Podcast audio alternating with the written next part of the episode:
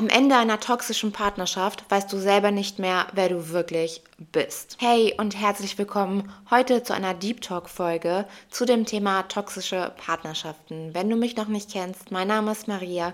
Ich bin die Gründerin von Soul Journey und ich freue mich, dass du heute wieder dabei bist. Ich möchte dich heute mal in das Thema Manipulationen und Partnerschaften mitnehmen, um dir zu zeigen, was richtige Red Flags sind und worauf du auf jeden Fall achten solltest. Wichtig ist mir dabei dabei, niemanden zu verurteilen und du wirst auch merken, warum das so ist. Ich hatte vor einiger Zeit eine Umfrage gemacht bei Instagram, wo ihr abstimmen konntet, wer schon mal in einer toxischen Partnerschaft war und wer nicht. Und die Umfrageergebnisse waren wirklich erschreckend. Das Wort Narzissmus oder das Wort toxisch ähm, finde ich, ist momentan oder mittlerweile sehr, sehr stark verbreitet. Das kommt aber daher, dass sich immer mehr Menschen mit diesem Thema wirklich auseinandersetzen und sich auch mit dem Thema Persönlichkeitsentwicklung auseinandersetzen. Und es ist kein Trendwort in dem Sinne geworden, dass man einfach jemanden so bezeichnet, das Gefühl habe ich nicht, sondern das Wort ist einfach präsenter, weil sich immer mehr und mehr Menschen mit ihrer eigenen Persönlichkeit und mit ihrer eigenen Entwicklung beschäftigen. Das Problem an diesen Partnerschaften ist, dass man wirklich glaubt, man hat den perfekten Menschen gefunden. Viele Menschen, die in einer toxischen Partnerschaft sind, bezeichnen ihren Narzissten, sage ich jetzt mal, auch tatsächlich als sehr Seelenverwandten, weil sie wirklich das Gefühl haben, dass sie hier ihren Seelenverwandten gefunden haben. Man selbst sieht in dem Moment weder die Red Flags noch sonst irgendwas. Man sieht wirklich in allem ja das Gute oder versucht das Gute zu sehen.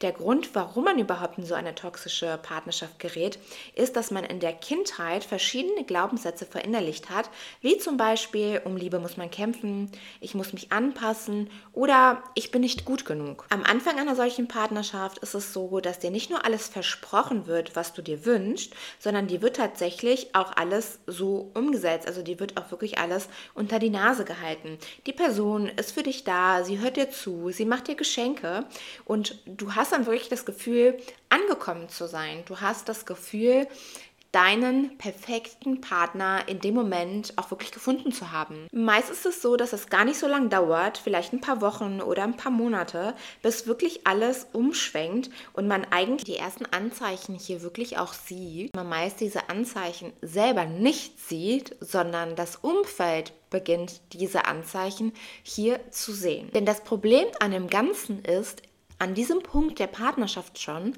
dass das für einen tatsächlich normal ist. Also es ist tatsächlich oder traurigerweise in dem Moment dein Normal, das, was du gelernt hast, das, was du mitbekommen hast und das, was du jetzt gerade auslebst. Ein weiterer Punkt, ähm, der in dieser Phase stattfindet, ist, dass man manipuliert wird und zwar so, so stark, nicht nur, dass man dann selber die ganzen Anzeichen nicht sieht, sondern man wird von seiner eigenen Familie, von seinen eigenen Freunden wegmanipuliert. Sprich, du bist für denjenigen einfach durchgehend greifbar und verlierst nach und nach dein eigenes soziales Umfeld. Die Resonanz daraus ist natürlich, dass du dein ganzes Leben nach deinem Partner ausrichtest oder um deinen Partner quasi umherbaust. Er ist dann dein Fokus und du ja, umringst dein ganzes Leben mit dir. Du baust dein Leben um ihn auf. Du bist nicht mehr selbst deine Nummer eins, sondern deine Nummer eins ist quasi dein Partner. Irgendwann bist du so abgeschottet und du hast kaum noch soziale Kontakte,